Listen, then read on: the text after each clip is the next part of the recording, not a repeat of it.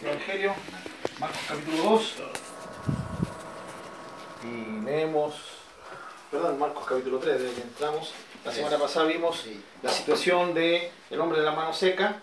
sí, eh, no sé si recuerdan así. sí. Eh, le dimos harto énfasis al tema de cómo los, la dureza del corazón manifestada en los religiosos, hermano, ¿no?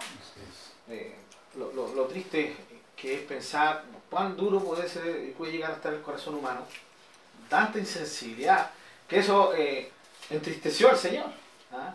entristeció al Señor. Eh, vimos que el enojo fue momentáneo, ¿no? Fue la reacción inmediata. Mm, Se enojó, se molestó por, por la dureza, por, por la indiferencia de esta gente, pero luego sintió una profunda tristeza por la dureza del corazón de ellos y esa tristeza fue la que permaneció. ¿ya? Hoy día vamos a entrar a, en el capítulo 3, ¿sí? Amén, Señor. vamos a pasar suavemente por el capítulo 7, ¿ya? y vamos a entrar inmediatamente a, a- a ver el tema de los 12 apóstoles. ¿ya? Así que capítulo 3 de Marcos, versículo 7 adelante. 7. del 7, versículo 7, ¿sí?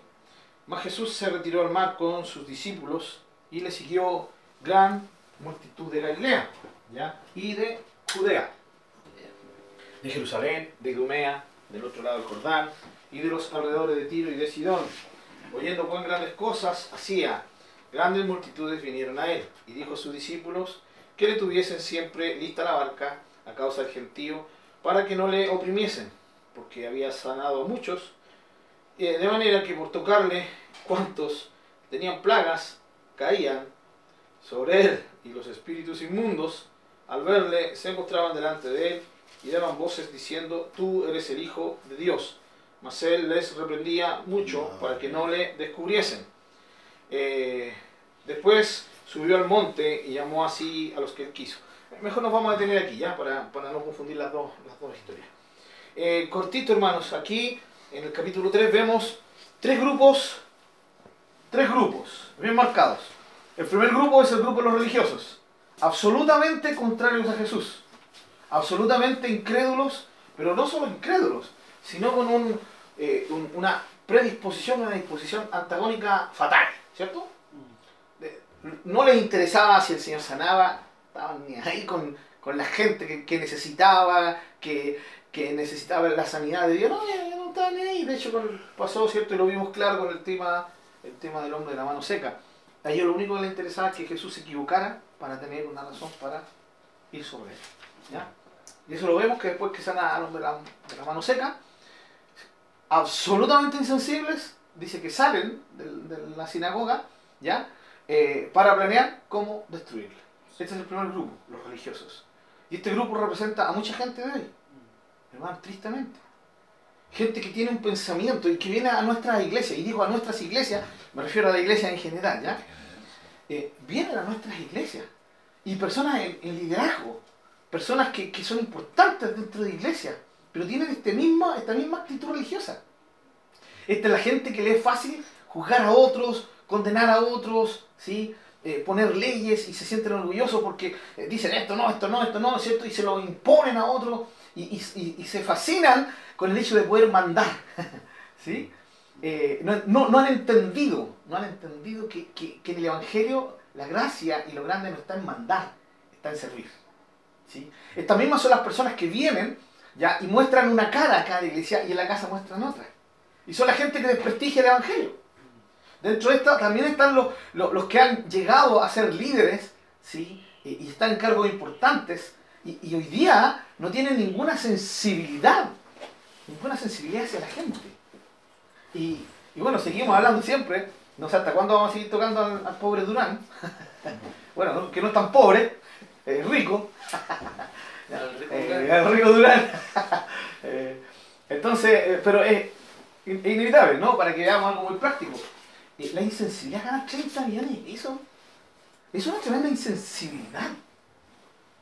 De, de saber que en su propia congregación hay cuánta gente necesitada. ¿Cómo un pastor puede tranquilamente ganar 10 millones de pesos, 5 millones de pesos, ¿sí? mensualmente y no arrugarse? Ni darse cuenta de la tremenda necesidad. No estoy diciendo que un pastor tenga que vivir, no sé, con 300 lucas, con 200 mil pesos, ¿ya?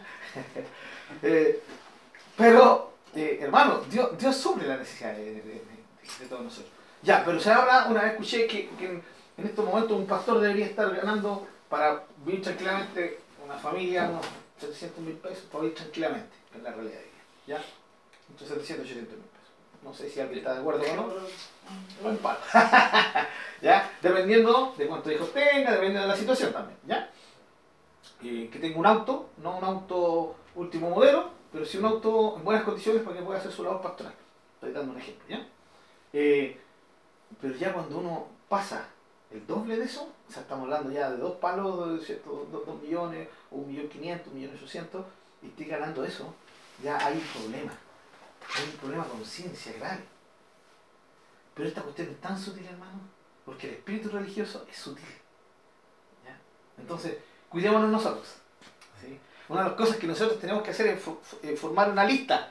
Estas son las cosas peligrosas. Pum, pum, pum. Segunda lista. Estas son las cosas que son mi debilidad. Yo sé que por este lado soy débil. Pam, pam, pam. Entonces, son puntos que yo debería tener siempre presentes en mi vida. Estar orando por eso. ¿Por qué? Porque esa es la forma que actúa, actúa alguien que está en guerra, ¿o no? Eh, un militar tiene que estar alerta, atento, sabiendo cuáles son los flancos por los cuales no puede atacar el enemigo. ¿ya? Entonces, una, las que son nuestras debilidades, pero también las que pueden ser en algún momento transformarse en, un, en una debilidad nuestra. ¿ya? Ah, Yo puedo decir, no, pues a mí el problema la plata no es. ¿sí? Pero si yo me descuido, tal vez en algún momento sí voy a caer en esa tentación de querer tener más, ¿no? Más. Si para mí el tema no es la fama, oh, que me, me aplaudan, que me reconozcan, estoy pero si yo me, me- me descuido, tal vez en algún momento van a empezar a sobar la espalda y yo voy a querer tener más fama. Y así sucesivamente. ¿ya? Bien.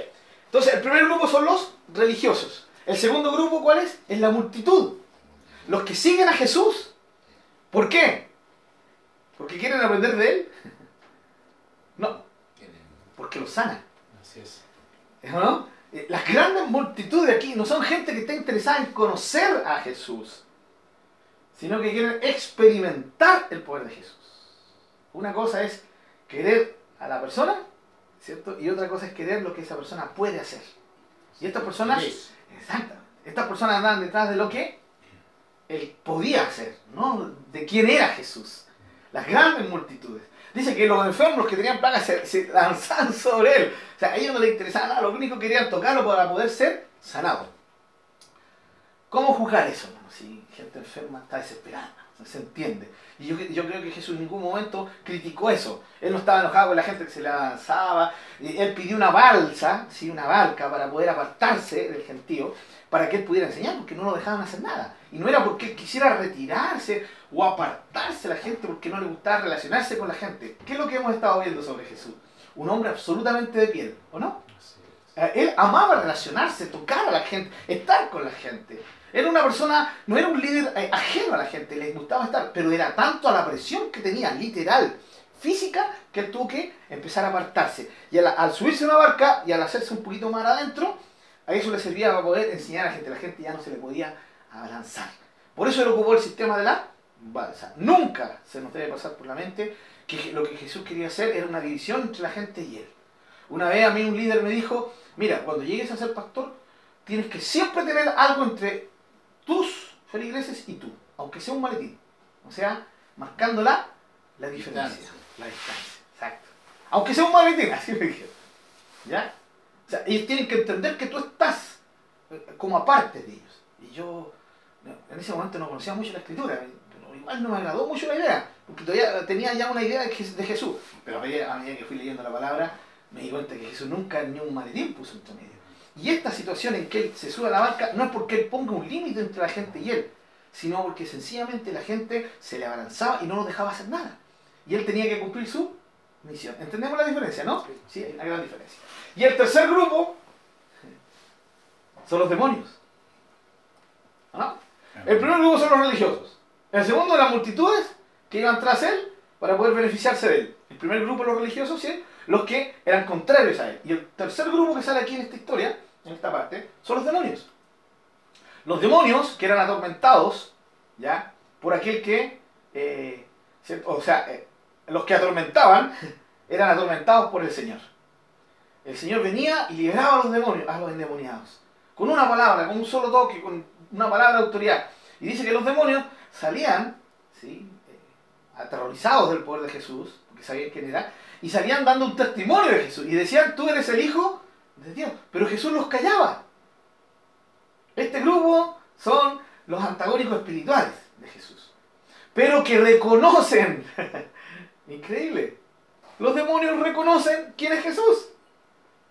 Como dice Santiago, dice, ah, ¿tú crees? Bueno, los demonios también creen. Y no solo creen, tiemblan. Tiembla. ¿sí? Entonces, el tema, este tercer grupo, eh, a pesar de que eran seres malignos, reconocían quién era Jesús. Los religiosos no. Las multitudes no les interesaba mucho. Pero estos seres inmundos sí reconocían a Jesús. Sabían quién era. Ahora, daban testimonio de él, ¿ya? porque la idea de ellos era perturbar a la gente. La idea de que la gente se abalanzara sabiendo quién era Jesús. ¿ya? Y Jesús rechaza todo este show. Que, que importante para el día de hoy, ¿no? En que tantos líderes, uno ve la tele y es puro show, increíble. Y les gusta llamar la atención. Jesús era todo lo opuesto a esto. Puede haber dicho, miren, escuchen a los demonios. A ver, ¿quién soy demonio? Tú eres el Hijo de Dios. ¿Ven? No, Jesús los hacía callar. No quiero te- ese testimonio. No necesito el testimonio de ustedes. Ya. Lo que yo necesito es que la gente me escuche y crea. ¿Entendemos? Aquí están los tres grupos manifestados. Esos son los que hasta ahora hemos visto. Y ahora se nos añade uno más.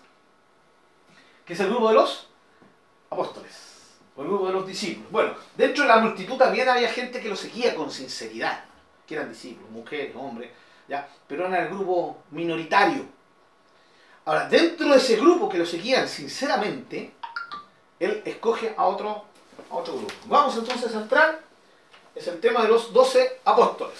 Aquí lograron sacar una foto. ¿Ya? no, esto, eh, esto es una imagen nomás, ¿ya? Se le ocurrió que sí lo podrían haber sido los, los, los apóstoles, aunque ese yo lo encuentro igual a ese, ¿ya? Y, y ese igual a ese, así que me engrupieron. Y ese parece que el mismo que ese, entonces no sé si eran hermanos. Eh, tomé esta, esta foto porque quiero que, veamos, vamos- ahora a leer, ¿ya? Eh, para ver que hay, hay algunos nombres que no calzan aparentemente con la lista. Leamos, ¿sí? Marcos 3, 12. Marcos 3, 13, perdón. Después subió al monte y llamó así a los que él quiso, y vinieron a él.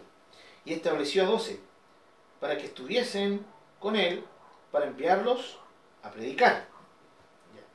Y que tuviesen autoridad para sanar enfermedades y para echar fuera demonios.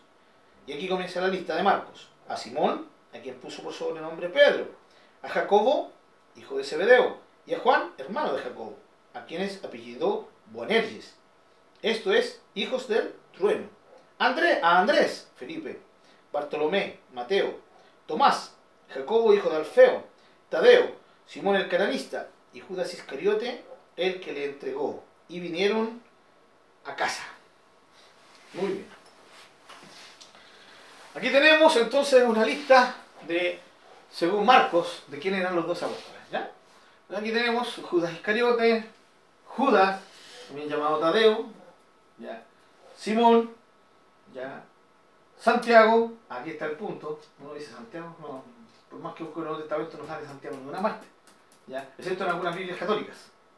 ¿ya? Aquí, que ni se nota, Mateo, Juan, Natanael, Natanael también es un tema, eh, no sé si se fijaron que no aparece Natanael en la lista de Marcos. Felipe, Juan, ¿ya? Santiago, aquí está el hermano de Juan, Andrés y Pedro. Entonces, Santiago, lo primero que vamos a aclarar es Santiago es una traducción al español, hermano, de Jacobo. ¿Sí? Sencillamente eso. Para que ustedes ya no tengan más, más, más problemas con eso. Santiago es la traducción de Jacobo, es una, no es una traducción directa. ¿ya? O sea, ¿El nombre original cuál es entonces? Jacobo. Es el nombre arameo, el nombre hebreo que tenían ellos, ¿sí? Que eran judíos, ¿ya? Entonces, Santiago es Jacobo, ¿ya? Por eso aquí debería ser Santiago, o sea, debería ser Jacobo, el hermano de, de Juan. Y acá, eh, Jacobo, hijo de Alfeo. Y ahí ya nos entra un poquito en, en, en línea los doce, ¿ya? Pero aquí eh, encontré esta imagen. eh, encontré dos imágenes que quiero compartir. Los dos apóstoles. Aquí está Simón, Santiago, el mayor Ben, también pone el nombre Santiago esta lista. Andrés, Juan, Felipe, Bartolomé, Tomás, Santiago, Judas, Simón, Judas, Mateo. Ya. Aquí tampoco sale Natanael. En la otra salía Natanael. Acá sale Bartolomé. ¿Sí? Vamos a ir viendo, ¿ya? Bien. ¿Y Natanael es Bartolomé no? Eh, justamente, que es, es- es ese mismo personaje. ¿Ya? Ahora, bienvenido a la Rosalinda. Buenos días. Aquí están entonces los 12. ¿Ya? Y vamos a ver ahora esta otra lista para ver un poquito la diferencia de las listas en, en cada uno de los evangelios. ¿Ya? Eh, por tres grupos, generalmente para eh, estudiarlos se dividen en tres grupos de cuatro. ¿sí? 3 por 4, 12. ¿ya?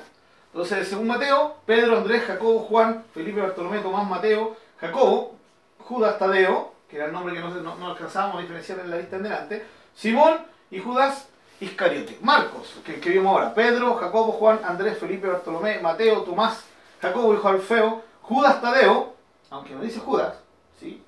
en Marcos, si ustedes se fijan, eh, versículo 18 dice Andrés, Felipe, Bartolomé, Mateo, Tomás, Jacobo, hijo de Alfeo, Tadeo.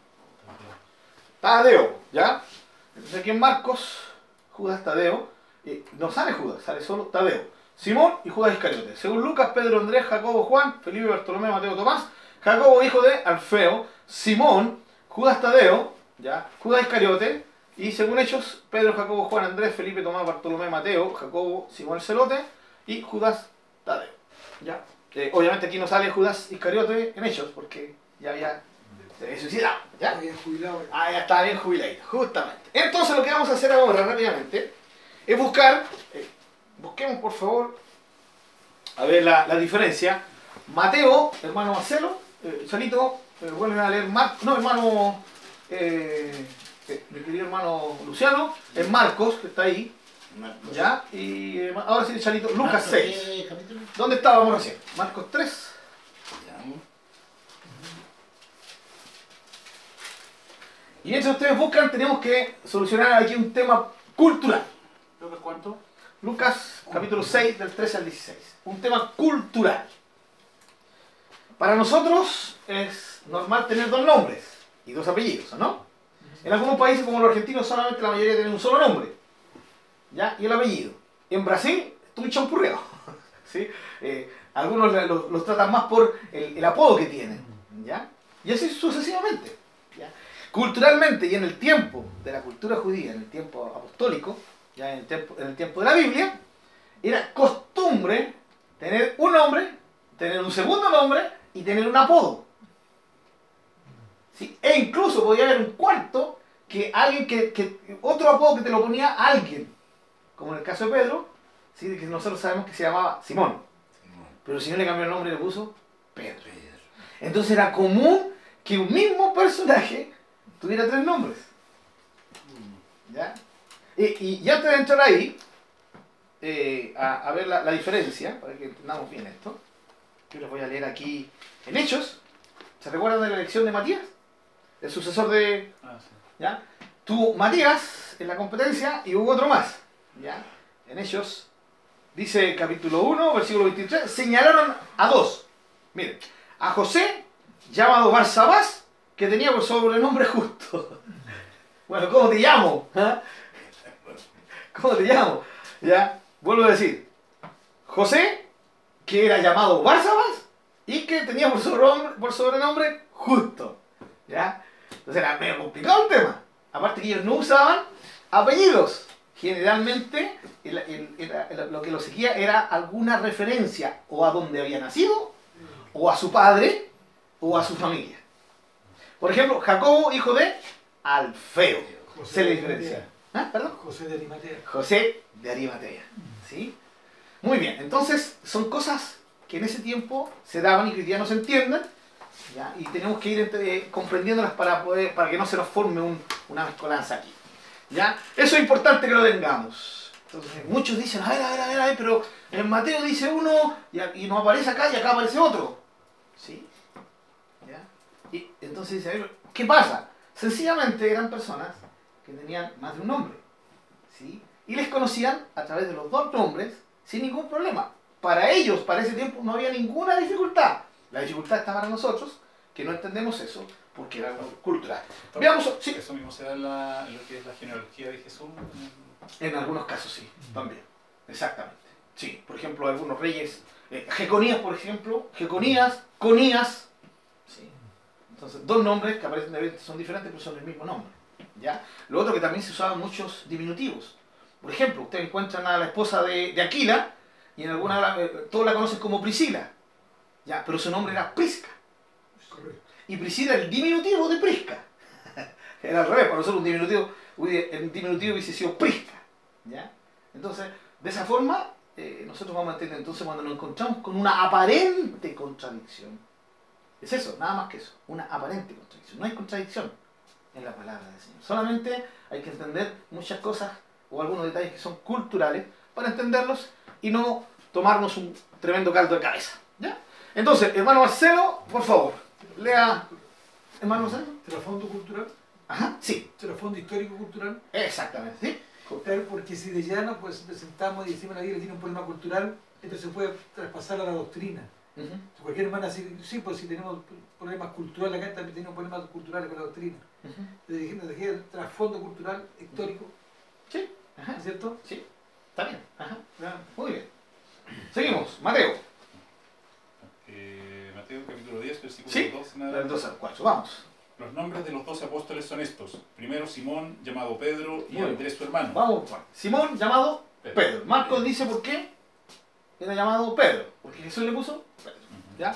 Andrés, su hermano. Eh, Andrés su hermano. Jacobo, hijo de Zebedeo. Muy bien, aquí hay una, un tema, ¿no? Zebedeo. hijo de Zebedeo, para que se conozca quién era. ¿Por qué? El otro problema, ¿sí? que también que era un tema cultural, ¿ya?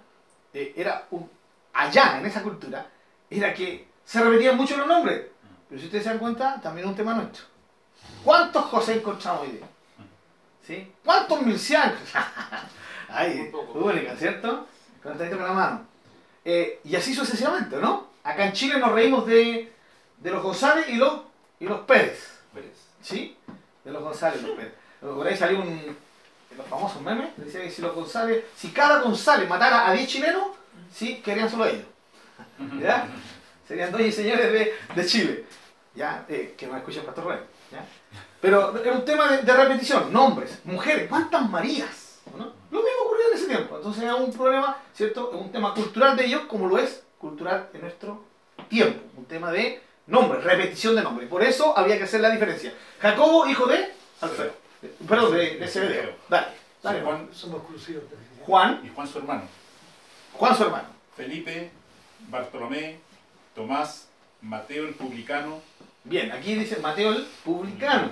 Hay también una, hay algo que lo, que lo caracteriza para saber qué Mateo es. ¿sí? Mateo el publicano, Jacobo, hijo de Alfeo, Jacobo hijo del feo. Leveo, por sobrenombre Tadeo. Listo, vamos de nuevo, a ver para que lo escuchen bien. Leveo, Leveo, Le veo por sobrenombre Tadeo. por sobrenombre Tadeo. Tadeo. ¿Ya?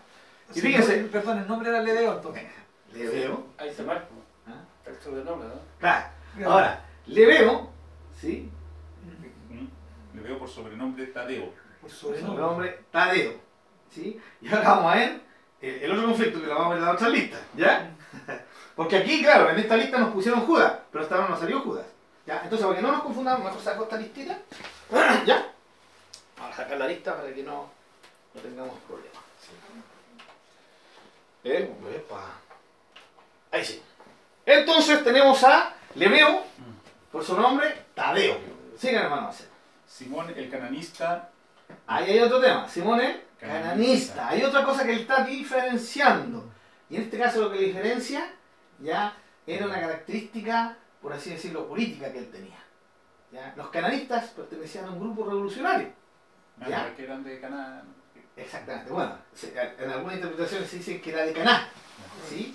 Que era de, de la provincia de Caná y que el grupo de revolucionarios comenzó en Caná. Ah, ¿ya? Pero di- directamente cananista se refería a que pertenecían a este grupo de revolucionarios, llamados también celotes, que como lo vamos a ver en otra de las listas, ¿ya? Celotes viene de celo, eran muy celosos en cuanto a su, a su país, muy nacionalistas, y eran los grandes ya eh, precursores de, y, y precursores, ya, precursores de lo que fue la revolución que llevó en el año 70 después de Cristo a un, a un caos en, en Jerusalén, ¿ya? Los celotes. Tenía Sí. relación con los martillos. Los macabeos. ¿eh? Algunos dicen que eran sus herederos, Ya, ¿cierto? claro. Pero aunque históricamente no hay ningún nexo, pero seguramente lo- los famosos atribuye un martillos... nexo era histórico, Claro. como de origen. Exactamente. Ahora, eh, lo- claro, los macabeos se desaparecieron por allá por el año 100 antes de Cristo, Sí. ¿ya? Pero lo más probable es que mínimo hayan sido sus héroes. Desaparecieron los terminales. Claro, bueno, sí. El- fue sutil- fueron sutilmente Desaparecidos. de- desaparecidos, sí, al mezclarse las sangres. Correcto. Exactamente, porque, nunca lo lograron eliminar absolutamente. ¿ya? Luego se transformaron en, en- en el tema de los fariseos, y los fariseos sí tienen un- una, un- una más directa relación con, con ellos, por el tema del cero. ¿ya?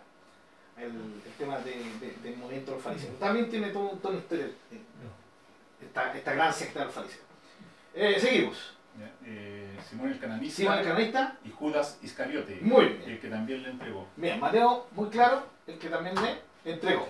Vamos, hermano Luciano, vamos leyendo. Del 3, No, el, recién lo leímos, ¿se acuerdan? eh, Marcos, capítulo 3, ¿sí?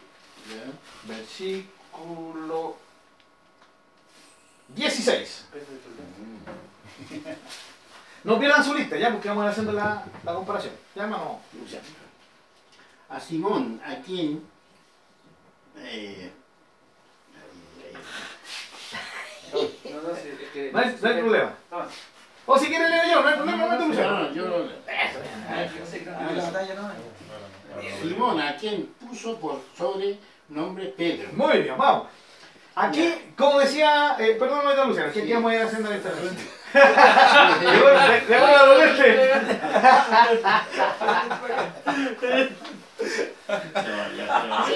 Ya, ya, ya. Eh, Simón llamado Pedro. Simón, llamado Pedro. Mateo no nos da ninguna explicación. Cambio de lente.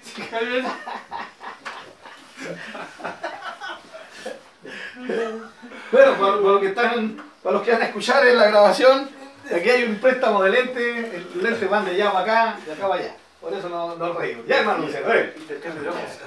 Jacob, di- hijo de Zebedeo y a, y a Juan, hermano de Jacob. Muy bien. Ah, va- Vamos hasta ahí. ¿Se dan cuenta? Marcos explica la razón de que a Simón se le llame Pedro. Pedro. Mateo no dice nada, Mateo solo dice Simón llamado Pedro, nada más. Luego viene y da el nombre de Marcos, ¿ya? No da el nombre del hermano de Pedro inmediatamente. Mateo sí, Mateo dice, lo, lo nombra por hermanos, ¿no? El primer es. grupo. Pedro, Andrés su hermano, Jacobo y Juan su hermano. ¿Ya? Muy bien. Y aquí eh, Marco va a hacer otra, otra intervención especial. Dice Jacobo, hijo de Zebedeo. Juan, su hermano. ¿Y qué dice ahí, hermano Luciano? A quien Ah, ahí está. Ahí está. apellido, a quien apellido Apellido, ¿ya? de Anes- de. Esto, eh, esto es hijo del de trueno. Muy bien. Hijos del trueno. Hay diferentes eh, ideas y comentarios sobre por qué le puso hijos del trueno. La escritura no dice absolutamente nada. Entonces pueden, se puede especular. Bueno, si alguien quiere especular. Hijo del trueno. Ah, El trueno significa algo bullicioso. Entonces una de las posiciones más importantes es que ellos hablaban muy fuerte y tenían un carácter fuerte. ¿Ya? O sea, Pedro no era el único de, carácter explosivo y fuerte. Estos dos chiquillos también. Y de hecho, en otra oportunidad, vamos a ver más adelante, que ellos fueron, ¿cierto?, los que dijeron, eh, Juan, dijo, oye, anda uno predicando, sí, en y se pusieron celosos, ¿y quieres que lo hagamos callar? Y en otros fueron más extremos. Dijeron, ¿quiere, mi- mira, estos se están oponiendo, ¿quieres que hagamos descender fuego del cielo? Entonces uno dice, bueno, el mismo Juan, el Juan, el apóstol del amor, que, que todos llamamos, ¿sí? El mismo. ¿Ya? Ahora, teníamos que ver que hay un, un- un Juan antes de del trato del Señor, a un Juan tratado por el Señor. ¿sí? Y ese cambio lo produjo esa situación. trato de Dios en la vida de Juan. Pero cuando los conoció Jesús eran hijos del pan.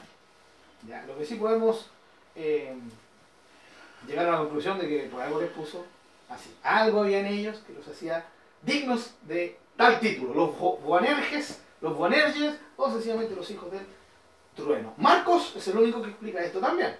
Ya, ¿ya hermano Luciano? Ya. An- Andrés, Felipe, Bartolomé, Mateo, Tomás, Jacob, hijo de... Ah, vamos hasta ahí. Aquí da el nombre de Andrés. No dice que es hermano de, de Pedro. Solo dice que es Andrés. Aquí es donde volvemos a nuestro punto que hemos tocado más, más de alguna ocasión en los evangelios. Lo importante de entender que los evangelios son complementarios. No podemos tener la lectura de un solo evangelio independiente de los otros. Para tener el panorama completo necesitamos tener una perspectiva de los cuatro evangelistas. Son complementarios. ¿Ya? Y aquí estamos viendo, en, algunas otras ocasiones ya lo hemos visto, pero aquí estamos viendo de nuevo. ¿Ya? Como Mateo necesita a Marcos, Marcos necesita a Mateo. Se nos va explicando cosas en Marcos que no se nos explican en Mateo, y en Mateo cosas que no se nos explican en Marcos. En Marcos hay historias que no sale ninguno de los, de los otros evangelistas. ¿sí? Y se van añadiendo cosas que nos van mostrando la, la- la hermosura de la complementariedad de los evangelios. Entonces aquí tenemos a Andrés, no nos dice quién era, pero Mateo sí nos dice que era hermano de Pedro. ¿sí? Luego de Andrés, ¿quién viene hermano? Y Tadeo, Andrés. Andrés, ¿sí? Luego viene Ah, Andrés. Andrés Felipe. Es el Felipe. común, ¿o no, hermano Marcelo? Eh, Sale Felipe, ¿no? sí. Felipe, ¿ya? Y luego de Felipe, Bartolomé. Bartolomé. Sale Bartolomé también Mateo, ¿no? Ya, sigamos hermano. Y ahora llegamos. Tomás, Tomás también sale, ¿no? Mateo y Tomás también salen. Mateo y Tomás. Jacob, Jacob, y aquí viene una repetición de nombre. hijo de Alfeo. Bien, el otro era hijo de Zebedeo, este es hijo de Alfeo. Aquí nos damos cuenta cómo se diferenciaban los nombres en ese tiempo. Ya, no tenían apellido, pero se les diferenciaba de esa manera. Ya. Muy bien, sigamos. Tadeo, Simón, Y aquí viene Tadeo, que según Mateo, su nombre era Leveo, pero tenía por sobrenombre Tadeo. Marco lo llama por su sobrenombre como nombre, porque así era la cosa. ¿Sí? Así era la cosa. El sobrenombre incluso tomaba la autoridad del propio nombre en algunos momentos. Y para ellos no había ningún problema. Bien, aquí tenemos a Tadeo, en Mateo tenemos Leveo, Le veo. por sobrenombre Tadeo. Ya, sigue hermano después de Tadeo. Y Judas Iscariote, el que le entregó Muy y bien. Marcos está, ¿cierto? añade lo mismo que Mateo, dice que el último es Judas Iscariote el que le entregó. Vamos entonces ahora a Lucas, hermano Charo. Lucas. ¿Sí? Lucas 6. Eh, y cuando era de día, llamó a sus discípulos y escogió a doce de ellos, a los cuales también llamó apóstoles. Simón, a quien también llamó Pedro, Vamos por partes. Bien, Lucas está en completa armonía con Mateo. Eligió a Simón, Simón, a quien llamó Pedro, como lo dijo Marcos Sí. también. Andrés, su hermano, Muy bien, y sigue la misma línea de Mateo, que Sí. mostrando los hermanos. Andrés su hermano. hermano, Jacob y Juan, Jacob y Juan. Felipe y Bartolomé. Vamos, aquí solamente dice Jacobo y Juan. Los nombra juntos, pero no dice que son hermanos, ni tampoco da el nombre del papá, que es Zebedeo. ¿Ya?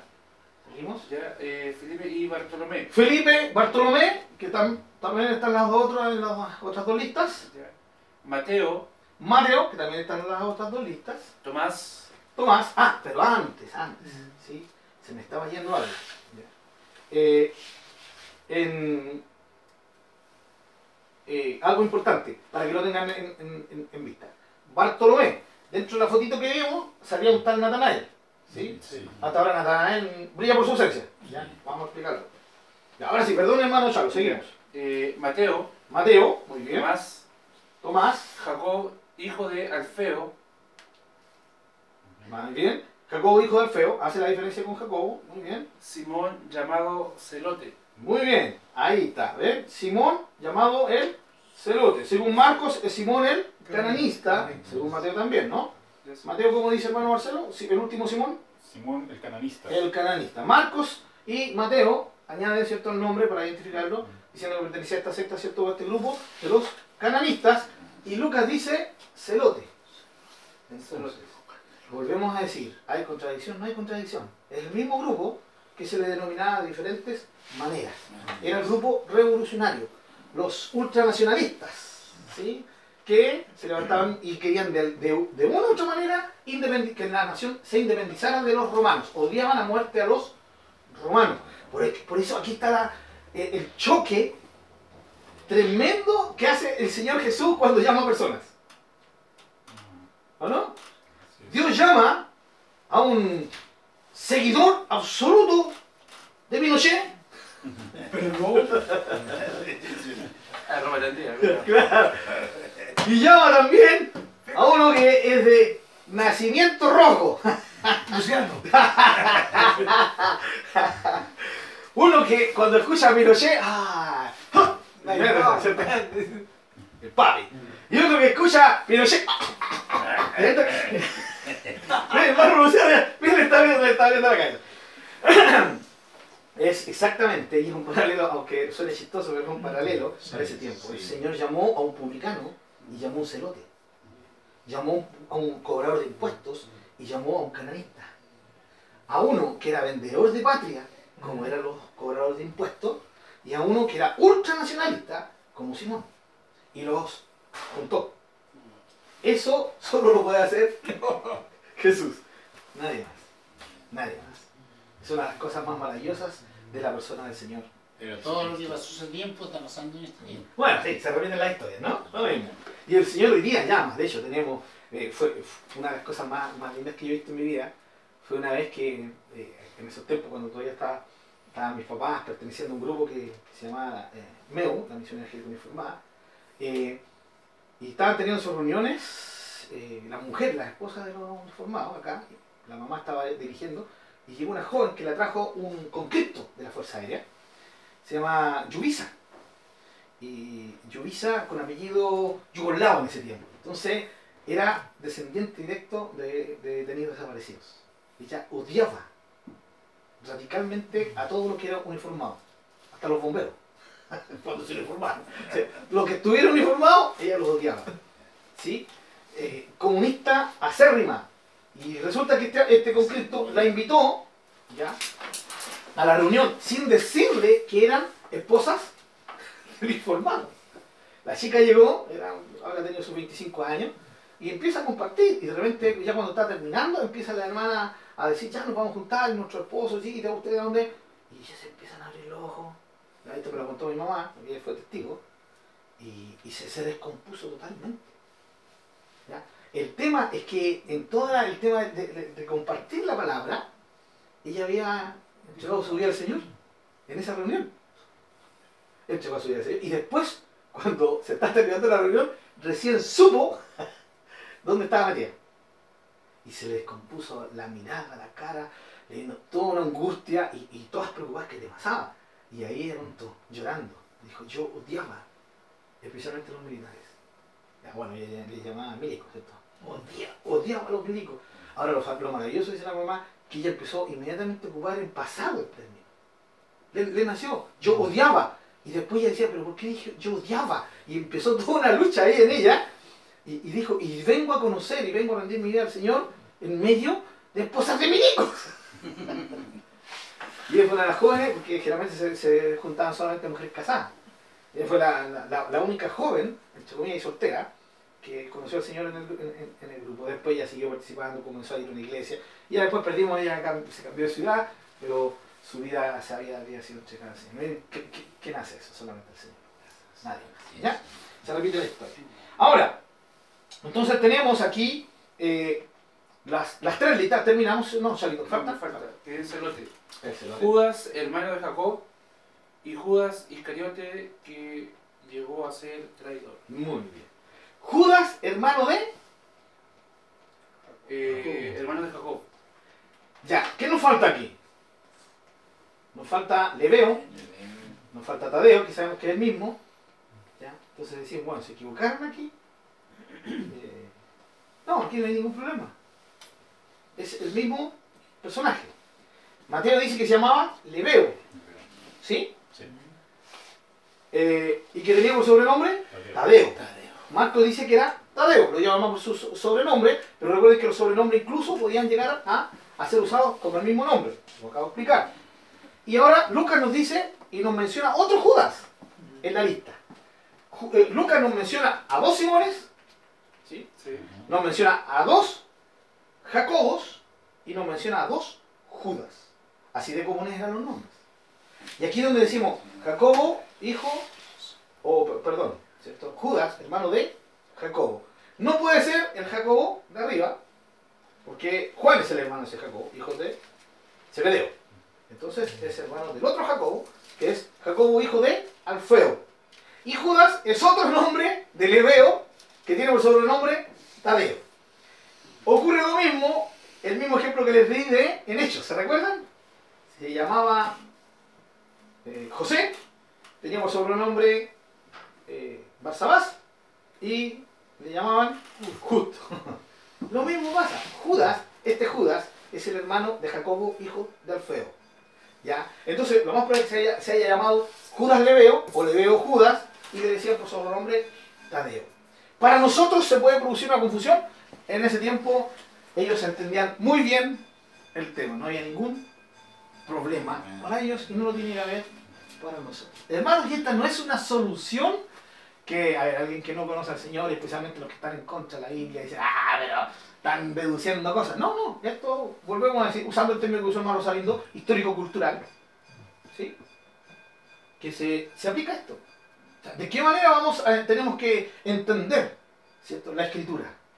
Eh, la escritura tiene una forma de entenderse espiritualmente, que se refiere cuando Dios nos habla directamente con una palabra, ahí, ¡pum! Pero también nosotros tenemos que tener ese contexto histórico-cultural para entender muchas cosas. ¿Sí? Eh, ahora, cuando uno lee la Biblia y, la va leyendo, y, con sinceridad de corazón, nunca, nunca tener problema con esto. Estos problemas los tienen los críticos. Ahora, mata a un hijo de Dios es como bien aguja, entonces le asalta la duda. Pero el Espíritu Santo luego se encarga de explicarle y enseñarle bien todo este y no es tan complicado al final. Muy bien, entonces tenemos aquí la lista de los apóstoles. ¿Alguna duda? Abren ahora, para siempre con respecto a estas tres listas.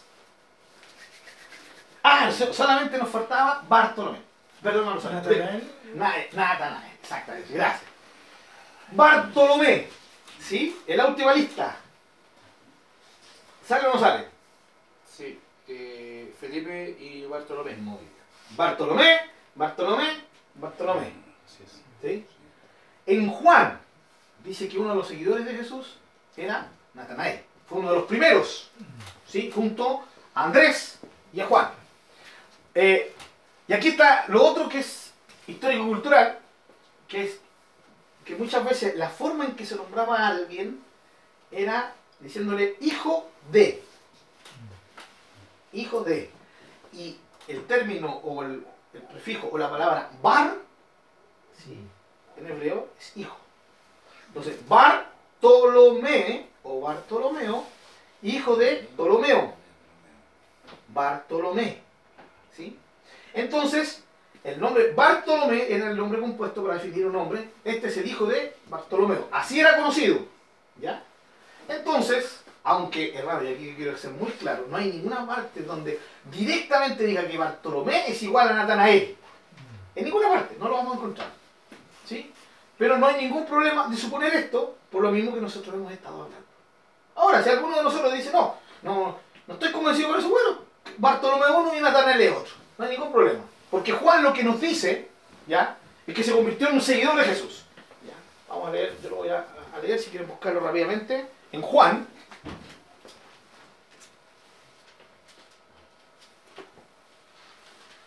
Sí, Juan capítulo 1.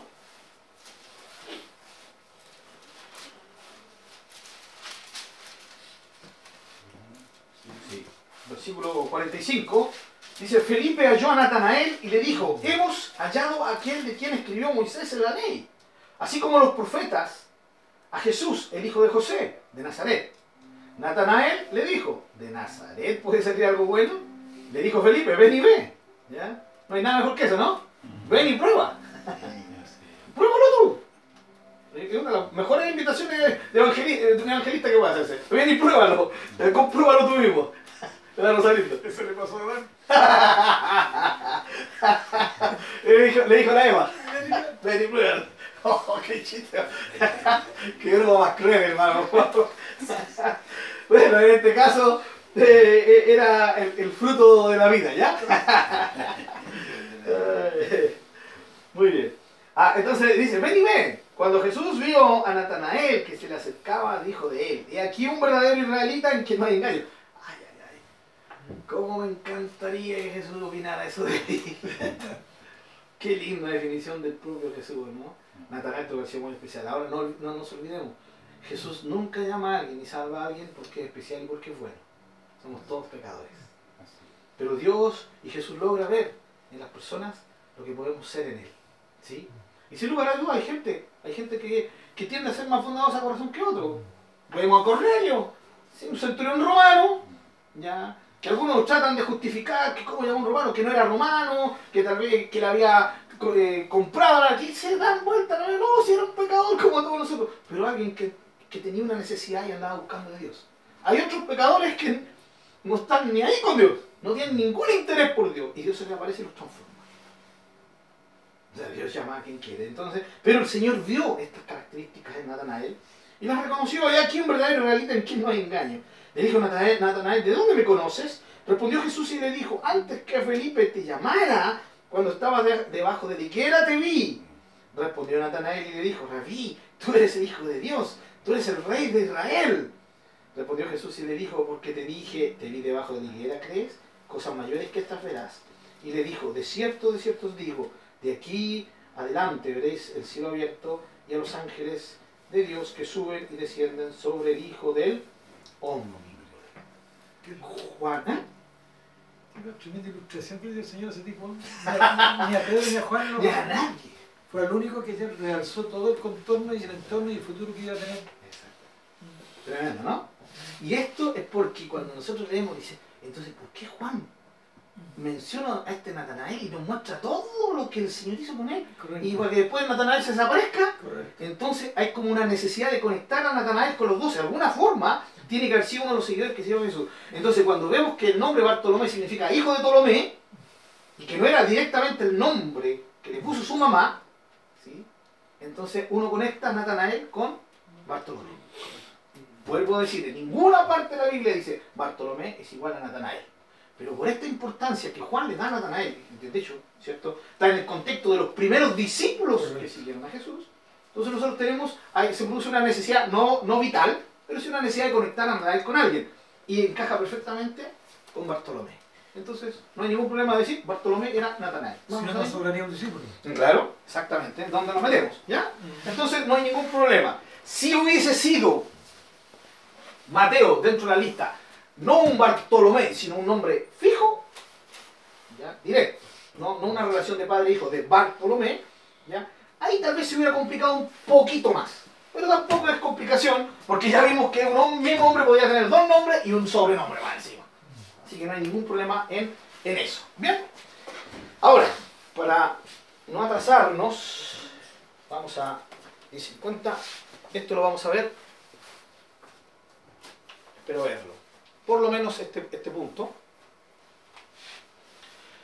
¿Cómo dice Marcos? Llamó a los que él Quiso. Quiso. Eh, Marcos da, volvemos a Marcos, ¿ya? Estamos ahí en Marcos capítulo 3, ¿sí? Eh, versículo 13 dice, después subió al monte y llamó así a los que él quiso y vinieron a él, hermanos. Marcos da un fuerte énfasis a la voluntad de Jesús. Está clara la idea de que los doce escogidos fueron los que él determinó, los que Jesús determinó. ¿Ya? Eh, sin dejar de lado la voluntad del Padre, por supuesto. Sin embargo, el énfasis aquí está en la voluntad del Hijo. Obvio que ambas voluntades están en perfecta sintonía. ¿ya? Eh, la idea es esta. Dice, aquí hay un empleo enfático de él mismo. Él mismo llamó, que en griego es autos, ¿ya? Y, y esto es, según uno de los comentaristas, cristianos que hay, dice, llama a sí mismo a aquellos que él realmente deseaba. Hay un énfasis en que esto fue lo que él decidió. ¿Sí? Esto es muy importante, aunque digamos, ¿qué, qué importancia tiene esto? Vamos a entenderlo. Luego, a los que él quiso, la Reina Valera, la NBI, la Biblia de las Américas, la Biblia de Jerusalén, la Biblia textual, ¿cierto? Dice lo mismo, a los que él quiso o a los que él quería. Hermano Marcelo. Eh, hay una parte donde dice que cuando Jesús ora por sus discípulos, eh, dice, eh, ora por ellos para que el Señor sea, el Padre sea cuidándolo a quienes tú me diste. Entonces, hay como que... Claro, a los que tú me diste no solamente se refería a los doce, se refería a todos los, los discípulos del Señor. Ok, ¿Sí? Entonces no está hablando en forma particular de los doce. ok. Eh, es a todos los que le dio ahí el Señor que estaban ahí y obviamente también por los que llamó a venir. ¿ya? Entonces está hablando de un aspecto general. Aquí está hablando de 12 personas individuales ¿sí? y objetivamente claritas. ¿sí? Muy bien, a los que él quiso o quería, apunta una soberana voluntad, es lo que él quiso. ¿ya? Cuando uno dice, este hizo lo que él quiso, voluntad absoluta. ¿cierto? Muy bien, en Lucas 6:12 se dice que pasó la noche en oración a Dios. Lo que en comparación con Marcos nos lleva a concluir que no fue para que el Padre le dijera quiénes, quiénes serían. Él no oró para decir, Padre, dime quiénes son. ¿Sí? Eh, pues fue él que los escogió. Al orar entró en plena sintonía con el Padre y lo que él quería era lo que el Padre quería. Sin lugar a dudas lo creemos así, ¿o no? Jesús dijo, no he venido a hacer mi voluntad, sino la voluntad del Padre. ¿Ya? Entonces, siempre su voluntad estuvo en sintonía con la del Padre. Pero ¿por qué entonces pasó la noche en oración a Dios? Yo sé que muchos han dicho, ah, para poder elegir correctamente. Pero muchas veces nosotros relacionamos la oración equivocadamente, hermano, y con esto vamos a terminar. Relacionamos la oración siempre con pedir. Eh, ¿Por qué pasó la noche orando el Señor Jesús eh, al, al Padre? Ah, para pedirle dirección para escoger a los que, él- a los que él iba a escoger. Marcos nos da el énfasis en la voluntad de Jesús. ¿Ya? Y sencillamente, ¿por qué no creer que Jesús pasó la noche en oración? Porque necesitaba estar con el Padre. Y ese es un problema nuestro. Nosotros siempre relacionamos la oración con pedirle. ¿Y la oración es eso? ¿Solo pedir? ¿Por qué Dios inventó la oración? ¿Qué acaso Dios invent- inventó la oración para que Él pudiera enterarse de nuestros problemas? No, Él ya conoce nuestros problemas. David dijo, antes de que la boca esté en mis labios, tú ya la conoces toda. Jesús dijo cuando nos enseñó a orar, fue muy claro, antes que ustedes le pidan al Padre ya sabe lo que tienen necesidad. Entonces, ¿para qué la oración? No es para informarle a Dios. La oración es un tiempo para estar con Dios. El principal objetivo de la oración es pasar tiempo con Dios. ¿Sí? Y pasar tiempo con Dios no solo es pedir, es adorar, es alabar, es contemplar. Una de las cosas más exquisitas que el cristiano debería experimentar siempre es estudiar la Biblia en modo contemplación. No en modo avión, en modo contemplación. Sí. Que tú vayas leyendo la Biblia y vayas contemplando la grandeza de tu Dios, la grandeza del Señor. Que leas los evangelios, eso estamos haciendo los evangelios, ¿no? Para ir contemplando la hermosura de, del Señor Jesús, la hermosura de Dios. En ese modo de contemplación, hermano, nosotros podemos leer la Biblia y hacerlo en oración. ¿Sí? Y diciendo, Señor, qué maravilloso eres. ¿Sí? Señor, te alabo por esto. Y a medida que vamos leyendo la, la palabra, oh Señor, qué grande. ¿No estamos orando? Orando. No le estamos pidiendo nada. Estamos contemplando y en base al, y producto de la contemplación nace alabanza. Esas son las mejores alabanzas que pueden salir de nuestros corazones. Porque incluso muchas veces hasta los días domingos cantamos sin una perspectiva de alabanza. ¿Sí? Así que mejor esa alabanza que la que hago acá, con un canto, con música y con una linda melodía y una li- linda letra, pero que no la estoy viviendo ni la estoy. ¿Por qué pasó la noche en oración? Sencillamente porque Jesús amaba estar con el Padre. Qué tremenda enseñanza para nosotros. Nosotros deberíamos aprender a amar. Amar esos momentos, amar estar con el Padre. Amén. El próximo domingo continuamos, vamos a ir viendo algunas cosas que tienen que ver con los 12, ¿ya? así que les animo a que estemos acá con la ayuda del Señor. ¿Alguna pregunta, hermanos? Bien. Entonces, vamos a orar. Señor, agradecemos este tiempo hermoso de estudiar tu palabra. Amado Dios, gracias porque en tu palabra no hay, no hay error. Y hemos hoy día podido ver el tema de tus discípulos, los apóstoles. Gracias porque fuiste tú el que los escogiste. Señor, y una vez más nos muestras eh, que, no, que no podemos eh, imaginarnos tu persona Amén. sin pensar en un tiempo de orar. Fuiste alguien que amaba la oración, fuiste alguien que experimentó la oración y queremos experimentarla de la misma manera, Señor. Sí, Señor. No solo para pedirte, sino para contemplarte, para escucharte, para tener tiempo contigo. Gracias por la oración y gracias porque sé muy bien que eh, lo que hemos visto esta mañana nos, nos ha bendecido y nos ayuda a poder seguir adelante. Te exaltamos en el nombre de Jesús. Amén.